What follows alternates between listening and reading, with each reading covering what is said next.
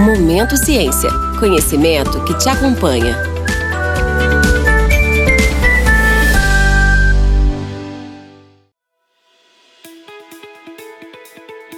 Olá, bom dia, boa tarde ou boa noite. Depende da hora que você vai ouvir esse podcast, não é mesmo? Para você que trabalha, ama ou tem curiosidade sobre o mundo da ciência, este é o seu podcast Momento Ciência, que irá debater sem segredos nem mistérios temas relevantes da saúde. Pois a nossa missão é possibilitar que nossos clientes tornem o mundo mais saudável, limpo e seguro. Bom, meu nome é Murilo Campos, sou supervisor de eventos Brasil e América Latina aqui na Thermo Fisher. E hoje serei o host desse episódio sobre eventos científicos, onde as nossas convidadas serão a professora doutora Ana Maria Benco Izepon, presidente da Sociedade Brasileira de Genética, e a professora e doutora Leda Quercia Vieira, presidente da Sociedade Brasileira de Bioquímica e Biologia Molecular. Agradeço desde já a presença das duas e gostaria de lembrar que, devido ao nosso momento da pandemia, nosso episódio está sendo gravado remotamente. Então, vocês perceberão uma diferença no áudio, algo similar a uma rádio AM/FM. Porém, a qualidade do conteúdo vai ser das melhores. Tá certo? Hoje, o mercado de eventos em geral sofreu um choque tremendo com a pandemia. Muitas empresas fecharam, muitos eventos foram cancelados, transferiram para os eventos virtuais, porém, muitos outros se reinventaram em meio ao mercado. Mercado esse que hoje movimenta aproximadamente 4,32% do PIB do Brasil. Esses dados têm como fonte a Associação Brasileira de Promotores de Eventos, ok? Então, agora eu já vou para a minha primeira pergunta, que é, é, professora Ana, conta para gente como que a Sociedade Brasileira de Genética se adaptou aos desafios da pandemia. Oi, Murilo.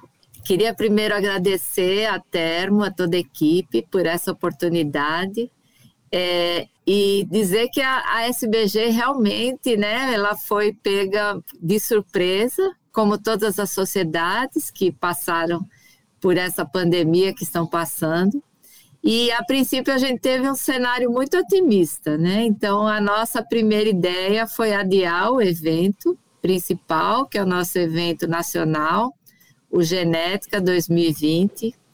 É, e nós programamos no seu lugar um evento virtual, que foi o Genética Viva, que aconteceu via um canal no YouTube, é, na mesma data que estava previsto para acontecer o evento original. É, só que esse, nesse meio tempo, né, foram novas informações, ainda mais nós que somos da genética, é, percebemos que essa pandemia ia perdurar. Então, nós organizamos quatro eventos menores, né? Então, além do Genética Viva, que teve cerca de 3 mil participantes através do canal do YouTube da SBG, a gente organizou uma outra comemoração, que foi o Genobil 20, de 20 anos da genética, o Darwin Day, que foi agora em fevereiro, e o Engene, que foi agora em, em abril. Todos eles virtuais, e precisou de muita capacidade criativa, muito jogo de cintura, que eu imagino que a Leda também tenha passado por uma situação semelhante. É, passamos sim. Primeiro, eu queria agradecer uh, o convite ao Murilo é, e à Termo. É, realmente, nossa situação foi uh, bastante complicada, porque para o ano passado estava é, planejado um evento internacional é, das sociedades é, de biofísica e a Sociedade Brasileira de, Biofí de Bioquímica e Biologia Molecular ia se juntar a esse evento internacional. Então, de repente, a gente tinha um evento com vários convidados do mundo inteiro, confirmados em Foz do Iguaçu, e tivemos que simplesmente é, é, cancelar esse evento. Né? Nós adiamos ah, por um ano e é, na esperança de que ele fosse ser virtual, isso ia ser em 2020, né? Na esperança de que ele ia ser virtual, e, e não vamos fazer, desculpa, na esperança que ele ia ser presencial, né, em 2021, mas nós não vamos fazer presencial, nós vamos fazer virtual em 2021 o evento que estava programado para 2020. O que nós fizemos é, foi muito parecido com o que a Sociedade Brasileira de Genética fez. Nós fizemos uma série de, de, de mesas né, de discussão e que foi muito interessante, porque na primeira, acho que o primeiro tema foi Covid, e tinha um número razoável de pessoas, inclusive muita gente que não era da sociedade. Ele foi é, divulgado e tinha muito assim o público em geral. E à medida que esses eventos foram acontecendo e eles, eles tiveram uma periodicidade, o número de participantes foi aumentando. Então isso para nós foi muito gratificante, foi uma maneira de manter é, o contato com os sócios e atrair outras pessoas também, porque os temas eram bastante interessantes é, para a sociedade. Mas não foi fácil e um evento virtual internacional tem uma série de dificuldades. Uma delas é o fuso horário. Porque quando você traz as pessoas, né, elas vêm uns dias antes, dormem, às vezes umas estão dormindo no meio da palestra porque estão, sei lá, cinco horas atrás ou cinco horas na frente. Mas quando a gente está fazendo um evento virtual, cada um na sua casa, e você tem um convidado da Austrália, ou do Japão, e um convidado de Washington e um convidado da Califórnia na mesma mesa, é uma, é uma dificuldade técnica muito grande. Nós estamos tendo que enfrentar isso para esse congresso virtual que vai acontecer agora em outubro de 21, que é a IUPAP. Então não está sendo fácil, mas a gente está trabalhando. Perfeito, muito bom ouvir isso. É, realmente a gente percebe essa mudança. Entre ela, entre, entre essas mudanças, os prós e contras desses eventos uh, virtuais, que é o caminho que nós encontramos aí no momento para todos nós, né? Tanto nós aqui também da Thermo Fisher organizamos alguns eventos. A sociedade deu para ver que tem vários, todo mundo sabe que as sociedades são responsáveis por vários eventos em paralelos, elas têm as reuniões anuais, mas também outros eventos menores que elas organizam. E aí eu aproveito para emendar a nossa próxima pergunta para entender quais foram os prós e contras nesse cenário de evento virtual, uma vez que você acabou de mencionar né, professora Leda, sobre o fuso horário, mas ele também te possibilita trazer pessoas que em alguns eventos presenciais talvez não fosse tão fácil, assim como o alcance maior de pessoas para compartilhar esse conteúdo da ciência de maneira geral. Você concorda com isso? Qual é o seu pensamento com relação a isso? Sim, eu concordo com isso. Eu acho que isso possibilita muito mais a participação de pessoas, é, principalmente nesse tipo de, de evento que nós fizemos é, no ano passado, que era, eram eventos pontuais, né? então você tinha um tema, as pessoas falavam sobre aquele tema, então você possibilita que a pessoa participe, ao contrário de quando você convida para um exemplo presencial, em que a pessoa tem que sair de casa, ficar uma semana no evento, é, muitas vezes a viagem é longa, e, e, então isso é um pró, sem dúvida alguma.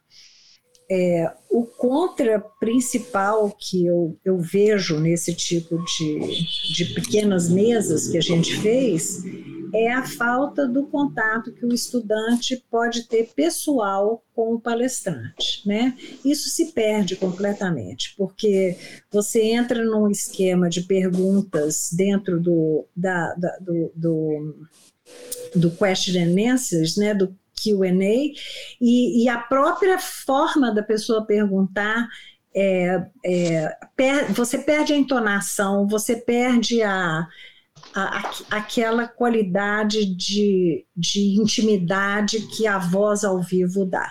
Né? Então, realmente, tem prós e tem contras. Eu acho, por exemplo, é, que não é um evento, é uma defesa de tese, eu acho que essa, esse formato virtual funciona maravilhosamente bem.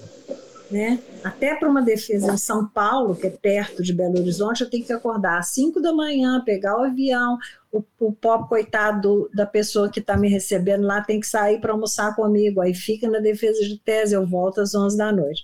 Então, eu acho que para esse tipo de, de evento, de mesas e tal, é um, é um realmente tem essa vantagem. Agora, eu acho uhum. que os congressos vão voltar ao presencial. Talvez a gente tenha um ou outro convidado virtual, mas a presença, a interação que um estudante pode ter com aquele grande pesquisador que ele admira se perde no evento virtual. É, essa é a minha opinião. Agora, eu, eu sou velha, uhum. né, gente? Então, eu não Imagina. sei o que, que, a Ana acha disso. É, eu aproveito ah. antes de passar a palavra para Ana. Ana, conta para a gente, aproveitando essa deixa, né, dos prós e os contras.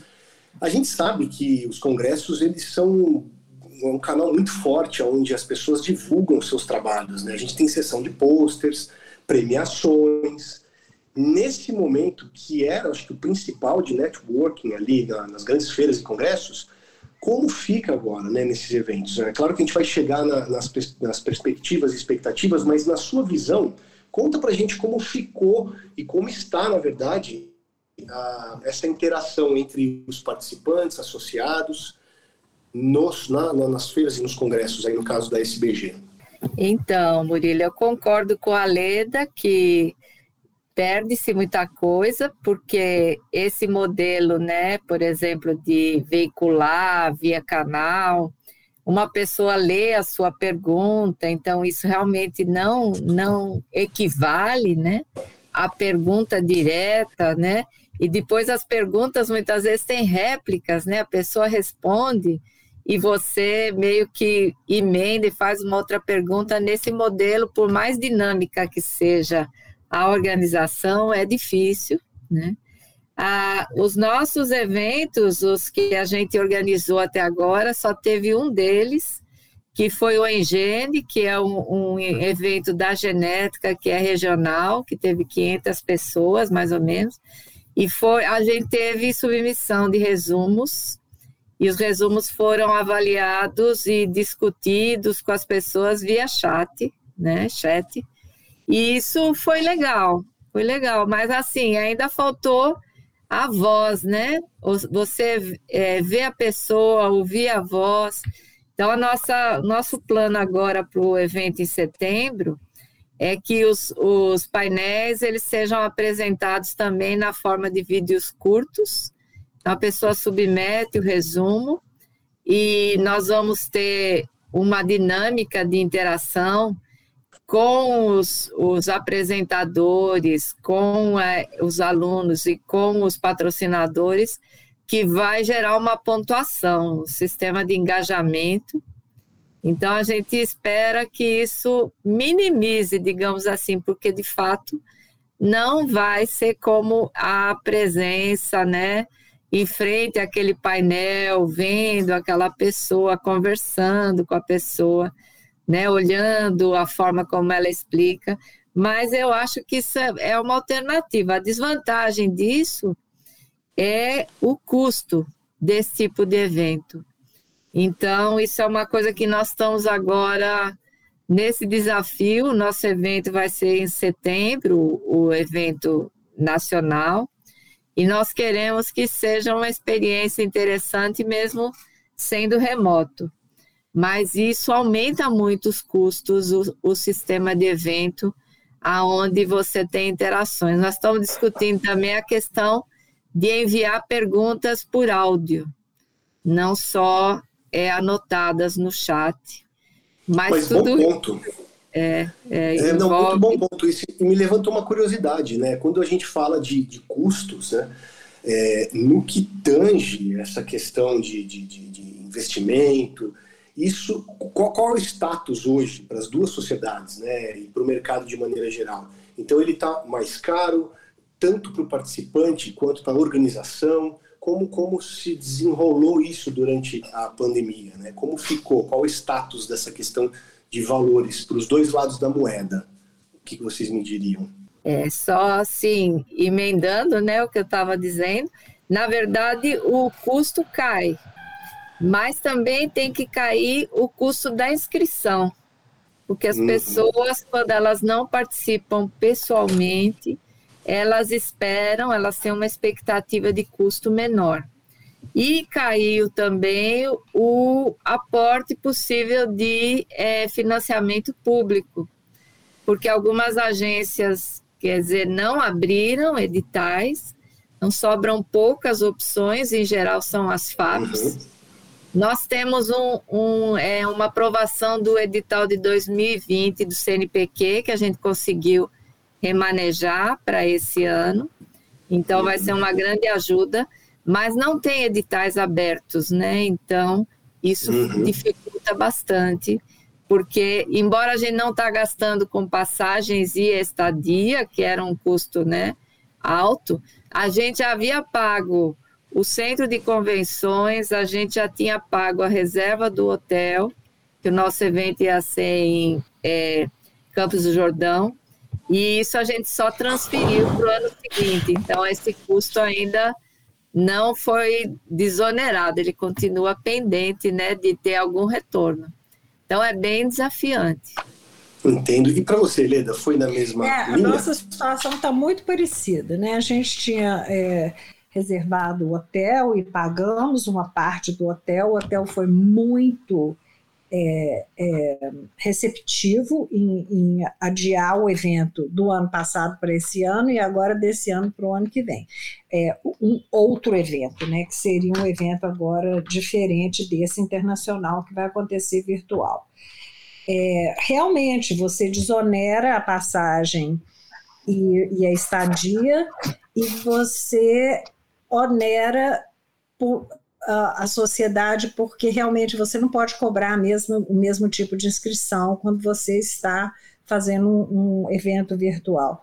Do lado aqui do resto do Brasil, né, que não é o estado de São Paulo, ah, eu, eu, prevejo uma participação maior de estudantes, porque as bolsas de estudos estão é, pa, praticamente sem reajuste há, sei lá, talvez 10, 15 anos. E e a participação de estudantes do Brasil, que são bolsistas da CAPES e do CNPq em eventos, estava ficando praticamente impossível. Ao ponto de que o nosso programa começou a, a, a, a obrigar a pessoa a ir em pelo menos um evento, porque não é possível que você não consegue pôr um dinheirinho do lado para você ir em pelo menos um evento da sua área, porque não é possível um sujeito passar pela pós-graduação é, sem participar de um evento. Eu que eu saiba, Ana, a única agência estadual que abriu para evento é a FAPESP mesmo. Na, na SBBQ nós só estamos falando de FAPESP. FAPEMIG é, está completamente fechada, me deve 120 mil reais há dois anos de, de, de contratos assinados. E o CNPq e a CAPES também estão completamente quebrados, quer dizer, o orçamento foi completamente cortado e eu, eu não vejo é, dinheiro saindo dessas agências para esses eventos em 2021, pelo menos, ou pelo menos um dinheiro significativo. Então, nós também temos o que foi obtido para 2020 e é, estamos é, tentando obter mais recursos em 2021, mas a situação está realmente muito difícil para a realização de eventos é, principalmente um grande igual o nosso, que é internacional. Né? É mais, mais uma razão pela qual é super importante que parceiros, né, como a Thermo Fisher, entre Sim, outras grandes empresas, estejam certeza. próximas nesse momento de dificuldade para todos os lados. Né? A gente sempre procura é, apoiar na medida do possível, é, porque é, é um, uma questão muito delicada para se falar com relação a, ao, ao, retorno em si. Né? a gente sabe que é, tem a questão comercial, que é sempre vista, colocada em pauta, mas ela não é o principal, a principal razão dos investimentos. Muito pelo contrário, o foco tem sido em fomentar também a ciência, né, de maneira geral. E eu aproveito essa deixa para perguntar para vocês, né? De maneira geral, vocês acham que ah, os eventos virtuais, né, que agora a gente tem que considerar que as feiras e congressos eles são virtuais neste momento, a gente está falando aqui de maio de 2021, é, vocês acham que ele ganhou ou perdeu a ciência em si nesses eventos? É, eu acho assim, é, tem que pensar no, quando você pensa ciência, também tem que pensar um pouco na democratização do conhecimento. Então, quando a gente pensa nessa questão desses eventos, a gente tem feito alguns levantamentos e a gente observou que os eventos eles têm uma penetração enorme em locais de onde vinham poucas pessoas. Então, por exemplo, é, é, o Engene, que é um evento aqui do Nordeste, veio gente do Brasil todo, veio muita gente do norte, né, de regiões do norte que raramente participam desses eventos, né? Pesquisadores, alunos. E uma coisa que a gente sente é que está tendo realmente uma carência de eventos com oportunidade de dar voz ao aluno. Então, eventos, a gente, por exemplo, conseguiu trazer para um evento uma prêmio Nobel lá de Israel. É, e agora a palestra está lá disponível no nosso canal, é legendada, então todo mundo pode. Foi muito elogiado. Mas há eventos que dão voz para o aluno, onde o aluno conversa, ele ouve críticas, ouve informações sobre o que é que as pessoas estão fazendo e compara com o seu projeto, essa é uma construção que a ciência tem, que é super importante, né? Não só o networking, mas também a troca de ideias, né? Aquelas novas conexões que você só faz quando você está num evento. Eu acho que isso perdeu, perdeu um pouco, porque é um pouco cansativo você visitar todos os painéis, né? Ou mesmo os vídeos, eu acho que vão ser bons, mas a, a, o presencial acho que não substitui. Mas é, é a, essa vantagem que eu falei, a penetração em locais aonde a ciência talvez ela não estava chegando, onde as pessoas não tinham essas oportunidades. Ele isso democratizou um pouco, eu acho. Uhum. E para você, é, Leda? Eu, eu, eu concordo plenamente, democratizou muito, trouxe muita gente que não é, é, tinha ou condição financeira ou condição de tempo mesmo de viajar, né? Quer dizer, você sair, por exemplo, de Manaus para um evento em, em, em Foz do Iguaçu é uma é, um, é uma tragédia, né? Você demora certamente dois dias para ir, dois dias para voltar. Então, eu, sem dúvida alguma, democratizou. Para os estudantes dessas regiões também, que estão longe do local onde o congresso é realizado, sem dúvida alguma, democratizou. Agora, realmente, o grande desafio é a sessão, são, na verdade, são dois grandes desafios: a sessão de pôster e os estandes comerciais. Porque os estandes comerciais, os, os pesquisadores vão lá, olham e tal, mas é o aluno é que vai lá atraído por milhões de coisas que os estandes oferecem, e é o aluno é que vai virar para o orientador e falar assim: olha, tem uma pipeta assim, assim, que eu acho que é melhor do que a gente tenha agora, ou tem uma ponteira, sei lá o quê, ou tem uma máquina assim, assim, que faz isso, aquilo, aquilo outro. Então é esse cara que é o, é o, é o que tem a mente mais aberta, né? Que está com as ideias borbulhando da tese dele e tal, e o que, que, que aquele equipamento ele poderia ajudar. E ele, você pode olhar, o stand é cheio de estudantes. Então, é, os stands vão fazer muita falta. A gente vai ter é, espaço para os expositores no, no, no Congresso da IUPAB, mas, infelizmente, não vai ser aquela festa que, que são os stands nos congressos da SBBQ que eu tenho certeza que na genética é a mesma coisa. É. Né? Na hora dos sorteios, então. Nossa! é, tá aí uma coisa que com certeza todos sentem falta, né? E é, e é verdade, por, por essa perspectiva é muito interessante o ponto de vocês, pois se as palestras levam conhecimento, as feiras presenciais contribuem muito para compartilhar um pouco das tecnologias inovadoras que as empresas têm para cada aplicação né, da, dos participantes de maneira geral, não é verdade? Sem dúvida. E aí eu aproveito para perguntar para vocês, né, tocando nesse tema, é, a gente fala, vocês falaram sobre a democratização da ciência, isso é muito bonito de ver e é verdade. O evento virtual ele trouxe esse benefício, né? isso não dá para negar é, por parte do conhecimento e ele acaba chegando um pouco mais longe. Logo, eu entro já na nossa última pergunta aqui hoje, que tem a ver um pouco com isso, né? Quais as perspectivas que vocês enxergam para um futuro próximo para os eventos científicos? É, estaríamos nós falando aí de eventos híbridos, né? Onde a gente possa manter essa ciência chegando mais longe, mas ao mesmo tempo não perdendo todo aquele benefício que a gente sabe que tem no presencial? O que, que vocês acham?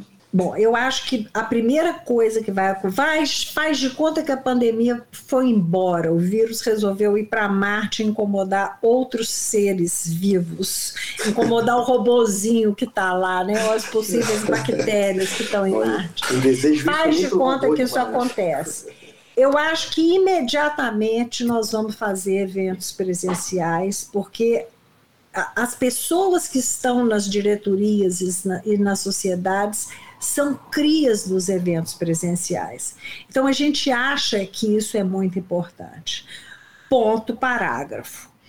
Por outro lado, talvez a gente conseguisse uma maneira de fazer a divulgação das palestras dos eventos presenciais em canais das sociedades, de forma que você teria aquela democratização e talvez até uma maior atração para a sociedade. Né? O sujeito entra lá no canal e fala: Nossa, mas que palestra excelente, que discussão rica. Puxa vida, no próximo congresso eu vou. E essa questão da distância e da falta de verba e das bolsas com, com o valor muito baixo para que os estudantes participem. Então, isso seria uma saída, embora eu acho que o Congresso é muito importante para o estudante. Eu, eu fui assim, eu, eu, eu frequentei os congressos da SBB, que é do meu mestrado até hoje, né, no fim de carreira, é, com muita frequência, nem, nem todo ano eu ia depois de velha, mas é, eu acho que é, para o estudante, o, o, ambiente do congresso, a oportunidade de conversar com as pessoas, é, isso não tem substituto. Agora, um híbrido nesse e talvez um cara que não venha, que só que se preste a dar uma palestra virtual, é, porque ele não está querendo se deslocar, não está podendo se deslocar. Então, esse tipo de híbrido eu vejo. Mas eu acho que a presença, a sessão de pôster e a presença do estudante, eu não estou vendo ainda jeito da gente substituir isso. Talvez com hologramas né, no futuro, mas por enquanto não. Tá certo. Para você, Ana. Bem futurístico, holograma, já pensou? É verdade. Gostei da ideia. Eu acho assim também que dificilmente a gente vai deixar o, o, o modo presencial. Eu acho que o modo presencial ele já está enraizado né, no, nas nossas sociedades. E eu vejo que não é só aqui no Brasil, no exterior também. Né? O networking, por exemplo, não tem comparação o evento virtual com o presencial. Então, um evento presencial, ele te possibilita muito mais essa questão de novos contatos, né, de é, esse corpo a corpo, essa coisa de depois da palestra conversar, da oportunidade, né, de estender o assunto. Mas a, eu vejo os eventos híbridos como uma possibilidade, sim. É, eu participei da organização de um evento na área de bioinformática é, e nós fizemos praticamente dois dias do evento virtual e dois dias do evento presencial, inclusive com painéis, etc.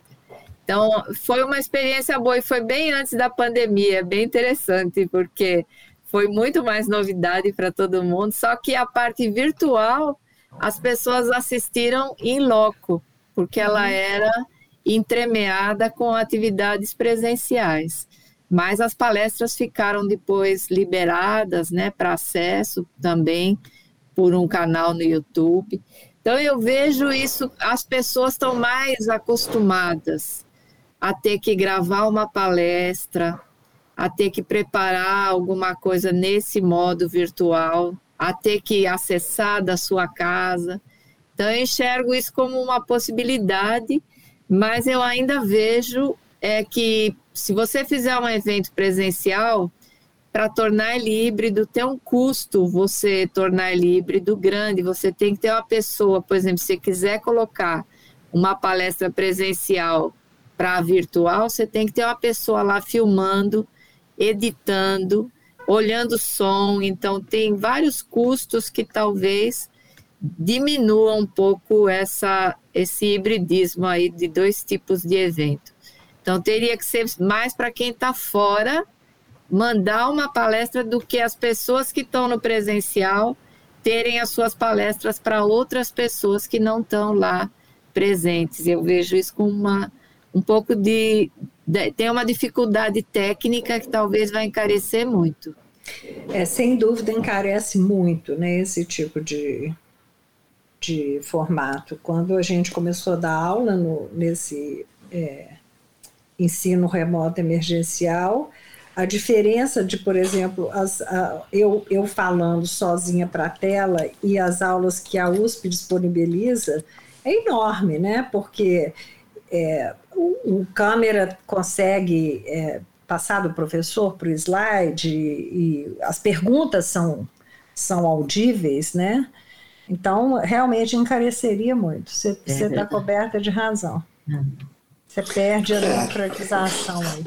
É verdade. Eu sou, posso aqui deixar a minha opinião. É, eu concordo com vocês em todos os pontos, né? Eu acho que os eventos híbridos eles fazem parte desse futuro, embora os custos mudem, mas com o foco de manter exatamente essa democratização do conhecimento produzido e trazido por, pelos eventos científicos, né? Através de eventos virtuais e presenciais. Eu acho que o grande ponto é, às vezes você tem um evento presencial que no presencial você consegue trazer alguém lá de Israel, como vocês falaram, que tem um conhecimento riquíssimo e que tem uma palestra que às vezes naquele segmento seria importantíssima é, poder contar com essa, com essa palestra lá, mas ele não pode vir, porque o fato dele estar presencialmente no evento, ele tem que se deslocar, tem que ter um espaço muito maior na agenda desse palestrante, coisa que o virtual te possibilita, né? Trazer o virtual para o evento presencial e o presencial levaram esse mesmo conteúdo para o virtual, filmando, transmitindo algumas palestras para as pessoas que também não podem ir até o congresso naquele ano, seja por uma questão financeira ou não, mas que elas também tenham acesso. Então, eu acho que é um desafio enorme que está aí, mas que é muito bonito de se ver as possibilidades que nós ganhamos agora nas feiras e nos congressos científicos. Vocês concordam comigo nessa, nessa esfera ou eu estou indo muito longe.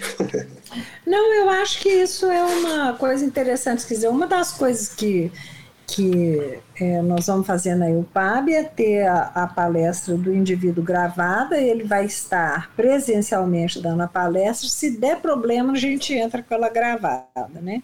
Então, uma coisa que não é impossível é você pedir para a pessoa gravar a palestra para ela ficar é, disponível, né? Então você não precisa de ter a câmera ali naquele lugar. Mas eu vou concordar com a Ana. Olha, eu não sei, eu estou tentando contar aqui, já perdi os dedos já de quantas colaborações, quantos alunos foram para o meu laboratório, quantos dos alunos do nosso programa é, de pós-graduação é, foram para o laboratório de outras pessoas, porque estavam discutindo os seus dados na sessão de posto. E uhum. eu não consigo ver isso de uma forma que não seja presencial, assim, é, é, pode ser falta de imaginação minha, né? Vocês debocharam do meu, vocês debocharam do meu holograma, então. Jamais, super a favor. Não, mas é, é, é, verdade, né? Eu acho que o, o, segredo, o desafio está aí, conseguir pegar o melhor dos dois mundos e colocar no mesmo, né? No mesmo evento. É, olha, foi fantástico, acho que foi riquíssimo aqui esse debate. Nós estamos aqui chegando ao final do, desse nosso episódio. Eu, mais uma vez, queria agradecer de coração a presença de vocês. Claro que nós aqui tivemos que optar por um por uma por um, uma das áreas, porque a gente sabe que os eventos científicos eles têm a área acadêmica, é, a de laboratório, a industrial, enfim, né, clínico e aí vai.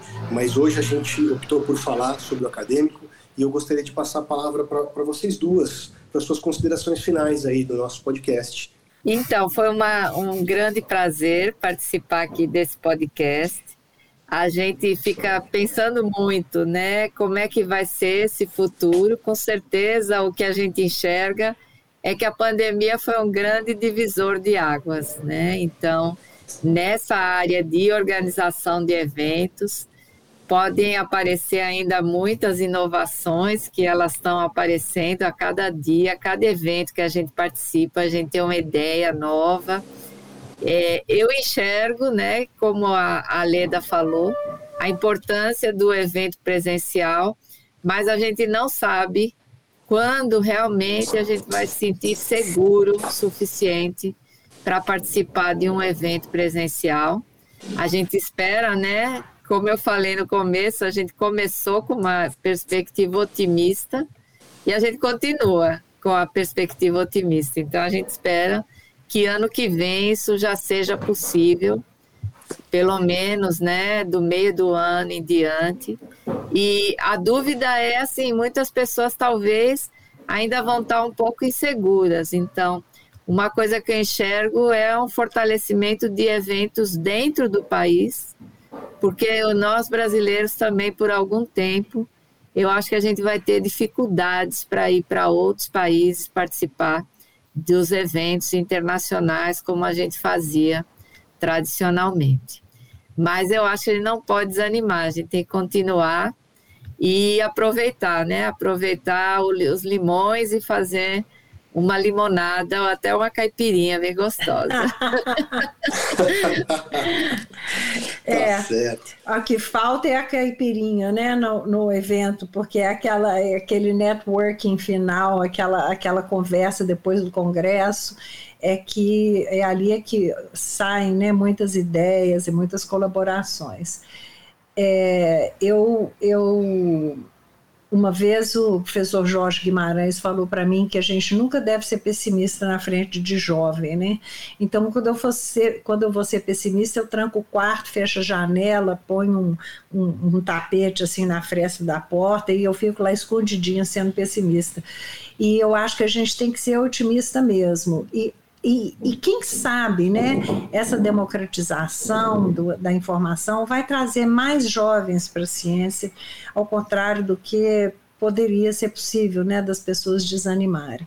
Então, eu, eu acho que é isso aí. A gente aprendeu muita coisa, a gente vai voltar para presencial, nós não sabemos quando, mas eu acho que a gente aprendeu muita coisa e, e, e, e, nós vamos ter agora menos resistência a convidar uma pessoa para dar uma palestra virtual, se ela não quiser vir é, presencial. O Brasil tem uma vantagem muito grande, né, que é a, a, curiosidade que as pessoas têm em relação a esse país. Né? Então, o nosso, o nosso evento ia ser em Foz do Iguaçu.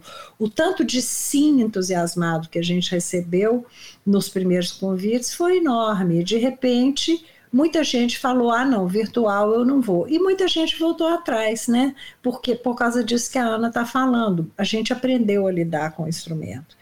Então, eu acho que, que a gente vai a gente não só vai sair dessa, como a gente vai aprender muita coisa com isso e, e, e, muitas vantagens vão ocorrer nos eventos futuros, de coisas que a gente aprendeu com esses eventos virtuais. Quero agradecer imensamente a oportunidade, viu, Murilo? Foi muito bom vir aqui falar com vocês.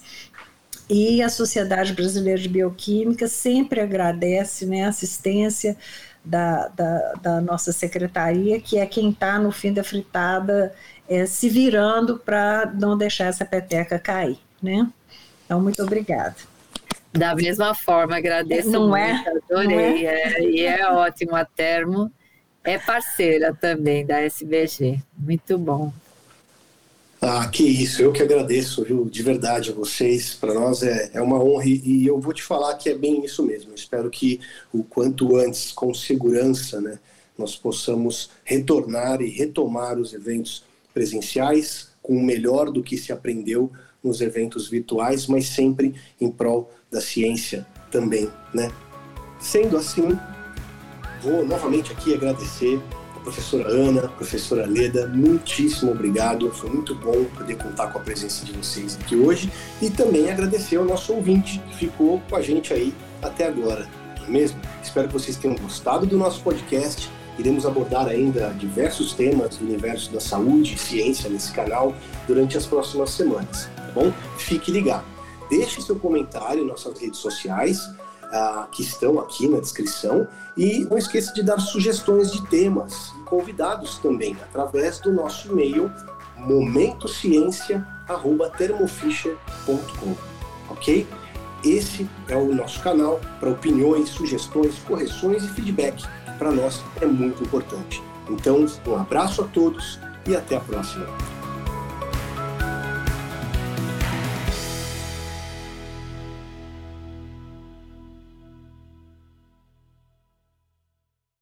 Ciência é um podcast da Thermo Fisher Scientific, em produção pela U Project Content House.